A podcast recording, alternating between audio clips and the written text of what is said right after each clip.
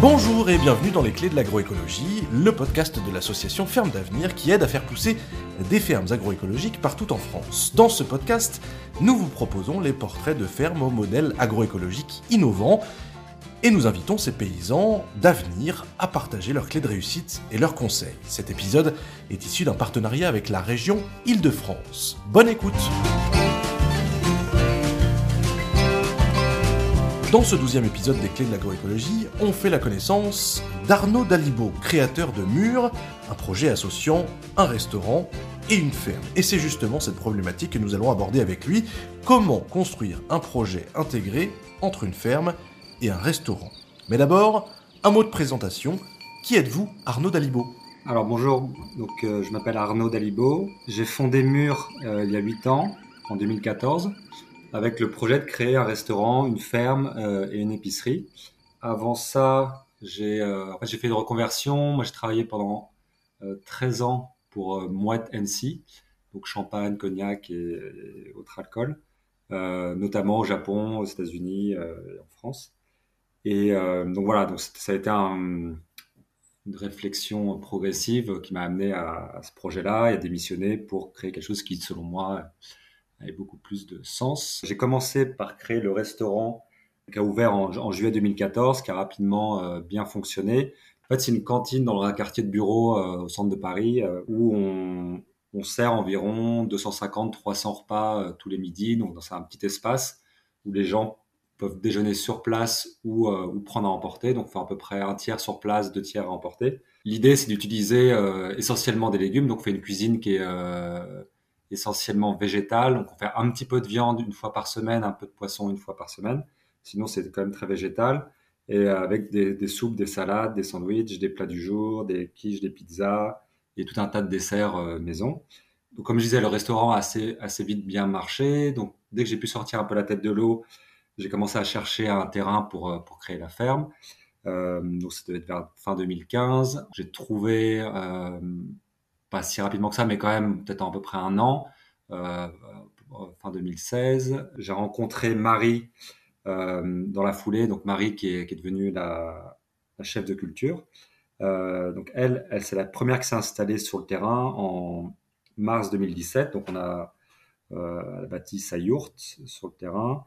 C'était une prairie en fait qui était à l'époque où il y avait des vaches qu'on a totalement transformé en, en ferme maraîchère, avec donc la de Marie, comme je viens de le dire, un, bâtiment, euh, on dire, à peu près bioclimatique, un double tunnel qu'on devrait bientôt agrandir, un poulailler et une annexe de poulailler euh, pour un atelier de 200, 250 poules, euh, un verger d'une centaine d'arbres, essentiellement pommiers, poiriers, et au plein champ, une vingtaine de jardins, d'une dizaine de planches chacun, et chaque planche faisant, chaque planche permanente faisant à peu près 18 mètres euh, de longueur.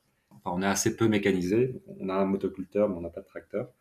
Et voilà. donc il y a en, été, on va dire 5 personnes euh, qui travaillent, entre 4 et 6, on va dire, et, en hiver, 2 personnes.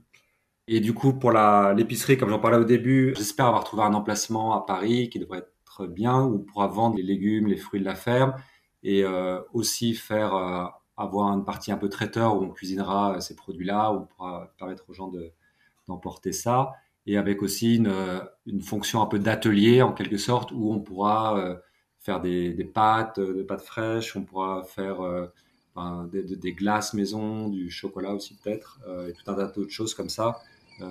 Voilà, c'est une épicerie traiteur. Conseil numéro 1, élaborer son plan de culture tous les hivers, on va dire au mois de décembre, on, s'assoit avec Marie, on, on met un peu sur la table tout ce qu'on a noté pendant l'année sur euh, sur les récoltes, sur les quantités, sur ce qu'on a utilisé pour le restaurant, euh, ce qu'on a eu en, en abondance, ce qu'on a eu euh, pas suffisamment, on va dire, sur ce qui a réussi, sur ce qui a moins bien marché. Et en fait, on, on repart du plan de culture l'année précédente et on va justement par rapport à toutes ces notes-là revoir ce qu'on voudrait ajuster pour l'année suivante, si on en veut plus, sinon on va un peu moins de certaines choses. Et du coup, on travaille quand même assez euh, assidûment là-dessus parce que pour nous c'est quand même hyper important c'est vraiment le point de départ ensuite qui va générer bah, toutes les semis tous les enfin, évidemment tous les semis toutes les plantations toutes les récoltes euh, qui vont suivre Et comme ça, derrière ça, ça doit arriver au restaurant, on espère un certain, une certaine quantité qui permettront ensuite de cuisiner, de servir les clients. Voilà, donc c'est quand même un, un, travail assez, euh, assez important pour nous et qui, qui, démarre vraiment toute la saison. Euh, voilà, donc on essaye d'être le plus euh, le plus précis possible là-dessus, sachant que nous, une des problématiques, c'est en fait c'est d'avoir vraiment des légumes qui arrivent un peu en permanence. Donc c'est pas juste un gros pic en été avec plein de tomates qui vont nous rapporter de l'argent et euh, pas grand chose en hiver. Là, là, pour le coup, il faut qu'on essaye d'avoir un, un, espèce de lissage, un bon niveau de quantité sur euh, les 12 mois de l'année et de, donc vraiment de viser génération par génération pour que euh, voilà qu'il y, ait en permanence de près les mêmes quantités de légumes qui puissent être livrés au restaurant. Ce plan de culture là, une fois qu'il est fait, on travaille sur le sur le plan d'assolement et donc pour, pour, voir toutes les rotations, comment, comment on va faire tourner ça et optimiser les, les, rotations sous le tunnel, notamment en hiver, où là, il y a quand même une problématique, c'est-à-dire que même si on a des légumes de conservation qu'on garde en, en, en, chambre froide, toutes les racines, après ça, il faut qu'on ait quand même pas mal de, de, de feuilles, chou rave, euh, fenouil, tout ça, de légumes frais. Donc, euh, donc voilà, donc c'est un peu, c'est un peu un, un des points, euh, un des points clés du départ. Conseil numéro 2, créer les recettes en fonction de sa production. Les recettes, moi je les, je les ai toujours un peu créées en fonction des, des moments, des récoltes, enfin, des moments d'abondance, on va dire. Quand un légume arrivait particulièrement en abondance, je l'avais pas forcément anticipé ou j'avais fait exprès peut-être d'augmenter en me disant tiens, quand il y en aura beaucoup qui arrivera, euh, je, j'imaginerai une recette. Et donc les recettes, en fait, c'est euh, ça part d'un légume en général et on les imagine avec les avec les autres légumes qu'il y a autour, les herbes aromatiques qui sont euh, qui sont dans le champ à ce moment-là ou sous le tunnel, pour voilà pour pour créer une recette équilibrée, intéressante, originale. Donc en fait voilà, ça, ça part toujours un peu d'un moment d'abondance pour pour créer quelque chose en fonction de ce qu'il y a ce un peu autour et puis éventuellement d'autres petites d'autres petits ajouts. Là dernièrement, on avait pas mal de betteraves et je voulais faire une, une, recette de, de, salade avec euh, de la betterave rôtie. On avait déjà une recette avec la betterave crue, donc j'essaie, j'essaie un peu de, de, couvrir un petit peu tous les possibles. Euh, donc là, betterave rôtie, après donc, euh, que j'ai enfin, rôti avec des avec un petit peu d'épices, de cinq parfums. Euh, il y avait des comme c'était assez sucré, je voulais mettre quelque chose d'un peu acidulé, acide. Avait de l'oseille là qui euh, on avait plein d'oseille à ce moment-là. On a rajouté de l'oseille, on a rajouté un peu de menthe bergamote. Euh, et euh, un peu de chèvre pour le, pour le côté salin. Donc voilà, ça c'était par exemple une, une, une, recette comme ça, euh, parce qu'on avait pas mal de, de betteraves à, à, passer, à utiliser à ce moment-là. Conseil numéro 3, élaborer ses menus semaine par semaine en fonction des récoltes. Après le, le plan de culture, c'est vraiment un autre moment clé qui est beaucoup plus euh, fréquent puisque ça, ça, se passe toutes les semaines. C'est Marie à la ferme qui inscrit sur notre mercurial interne tout ce qu'elle prévoit de pouvoir récolter la semaine suivante. Donc ça, ça se passe le, le mardi soir pour elle. Elle fait le tour du champ, elle, note tout ça. Euh, donc moi, la première chose que je fais le mercredi matin, c'est justement ouvrir ce fichier-là et je regarde exactement tout ce qu'elle m'a dit et je crée les menus de la semaine suivante, euh, jour par jour. Donc tous les jours, on a un menu qui, euh, qui change. Euh, donc évidemment, je, réutilise des recettes que, qui existent déjà pour euh, la grande grande majorité, et éventuellement, comme j'expliquais, je rajoute, euh, je peux rajouter une, ou deux nouvelles recettes. Le but étant de ne pas trop perdre non plus les clients avec que des nouvelles recettes sans arrêt, et aussi les, les cuisiniers, donc il faut, il faut quand même qu'ils s'approprient ces recettes petit à petit, qu'on fignole un petit peu au fur et à mesure. Donc voilà, donc ça va être euh, plus de 80, dire 95% des recettes existantes et on ajoute une, nouvelle recette par-ci par-là. Voilà, donc jour par jour, avec toutes les recettes qu'on a dans, notre cahier de recettes, donc on a un peu plus de 150 recettes, je crois, entre 150 et 200. Je choisis un peu les recettes en fonction de la météo, en fonction du, des retours des clients, en fonction de ce qu'on a fait récemment et ainsi de suite, dans l'idée que ça utilise au, au, mieux tous les légumes, euh, tous les fruits qui sont disponibles à la ferme. Euh, évidemment, pour, être sûr de, tout utiliser, de, rien gâcher, et de, valoriser au mieux euh, tout ce qui est produit à la ferme. Donc voilà, donc ça c'est un espèce de, jeu de Rubik's Cube euh, dans ma tête. Une fois que j'ai finalisé tout ça, j'ai une espèce de petite matrice où je note justement toutes les recettes qui ont été choisies. Ça me donne le, nombre de kilos précisément de, légumes pour chaque légume dont j'ai besoin, qui est réinscrit sur la, la mercuriale interne, qui permet de voir à la ferme ce dont exactement j'ai besoin en fonction de ce qu'ils m'avaient dit avant. Donc en général, le but c'est effectivement j'utilise au mieux tout ce qu'ils m'avaient qu'ils m'avaient proposé. Et, du coup, c'est ça qui va définir ce qui doit être livré la semaine suivante. Donc on fait deux livraisons euh, par semaine, euh, mardi matin et, vendredi matin. Et donc les livraisons sont définies par les menus qui ont été euh, préparés, choisis. Donc à la ferme, comme je disais, ils ont, ils ont cette feuille de route pour la semaine suivante. Donc ils savent exactement ce qu'ils doivent récolter et, livrer. Et en cuisine, moi je leur dis, je leur donne le, menu pour la semaine suivante avec tous les légumes qui doivent arriver de la ferme et le cas échéant, euh, s'il y a des compléments à faire euh, euh, de commandes en, plus. Quoi. donc voilà, et donc ça, ça va être vraiment être la, la feuille de route toutes les semaines qu'on met à jour pour la semaine suivante. Donc c'est un peu mon, le, le point crucial, le, le, point de connexion entre le, le, gros engrenage de la ferme et le petit engrenage du restaurant qui, qui tourne toujours sur 24 heures, le gros engrenage de la ferme qui tourne sur plutôt sur une année et qui relie vraiment les deux, les deux entités. Quoi.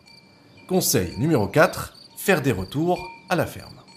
Les livraisons se font deux fois par semaine. Euh, donc ils arrivent avec les, directement avec les caisses de récolte qu'on utilise aussi au restaurant pour stocker. En fait, donc ils posent toutes les nouvelles, euh, les nouvelles récoltes telles qu'elles ont été euh, commandées. Et l'idée, c'est justement qu'ils repartent aussi avec les caisses, les caisses de récolte vides et repliées dans la camionnette. Et également le, les, déchets organiques du restaurant, pas jetés dans les poubelles de ville. Et puis souvent, euh, ils repartent aussi avec euh, ce qui n'a pas été vendu euh, ce jour-là au, restaurant. Et du coup, ça permet de faire un peu les déjeuners de l'équipe derrière, d'avoir un petit peu le resto à la ferme aussi. Voilà, ça c'est pour la partie peut-être un peu physique. Et sur, sinon, effectivement, l'idée c'est qu'il y ait quand même toujours un, retour un peu permanent aussi sur un peu à travers moi sur sur ce qu'on a reçu, s'il y a des choses à, un peu à, revoir ou pas, si voilà, donc il y a une communication permanente entre le, entre le restaurant et la ferme pour qu'on soit le plus fluide possible euh, entre les deux. Et même, je veux dire que l'équipe du restaurant puisse passer un peu de temps à la ferme aussi pour qu'on ait la, meilleure euh, connexion possible entre le restaurant et la ferme, même si elle n'est pas non plus euh, juste à côté. Donc, euh, c'est pas comme si on, il suffisait de sortir du restaurant et de marcher quelques pas pour aller dans la, ferme, même si elle est qu'à 30 km. Bon, voilà. Donc, le, le but, c'est vraiment de créer le maximum de, connexion entre les deux et, euh, de, créer un petit peu cette boucle, cette boucle entre le restaurant et, la ferme. Et bientôt l'épicerie.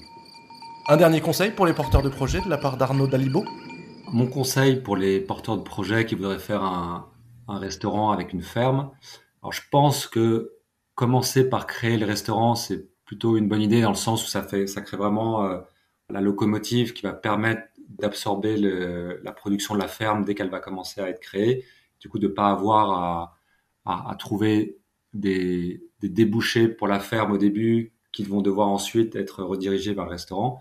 Le, mieux, c'est quand même d'avoir le restaurant qui tourne déjà, commencer par acheter les, légumes et, valider un petit peu la proposition et ensuite d'approvisionner avec la ferme dès, qu'elle existera. Et l'autre chose aussi, c'est euh, il faut quand même qu'il y ait suffisamment de, débouchés au restaurant. Donc nous, c'est un restaurant, donc euh, pas loin de 300 repas, donc c'est une bonne centaine de kilos de légumes tous les jours. Et pour vraiment que la ferme soit à l'équilibre, moi, il faut quand même que l'épicerie euh, puisse euh, voir le jour. C'est-à-dire qu'en gros, il faut quand même un certain volume de, légumes euh, et de fruits pour pouvoir trouver un équilibre, on va dire, économique et pérenniser la chose. Donc toi, si c'est un petit restaurant avec une ferme, ça, risque de pas être suffisant pour, faire tourner la ferme. Donc voilà, donc c'est qu'il y, a quand même un, suffisamment de débouchés derrière pour équilibrer l'écosystème global. Si vous aimez ce podcast, n'oubliez pas de le noter et de vous abonner sur votre plateforme favorite. À très bientôt pour un nouvel épisode.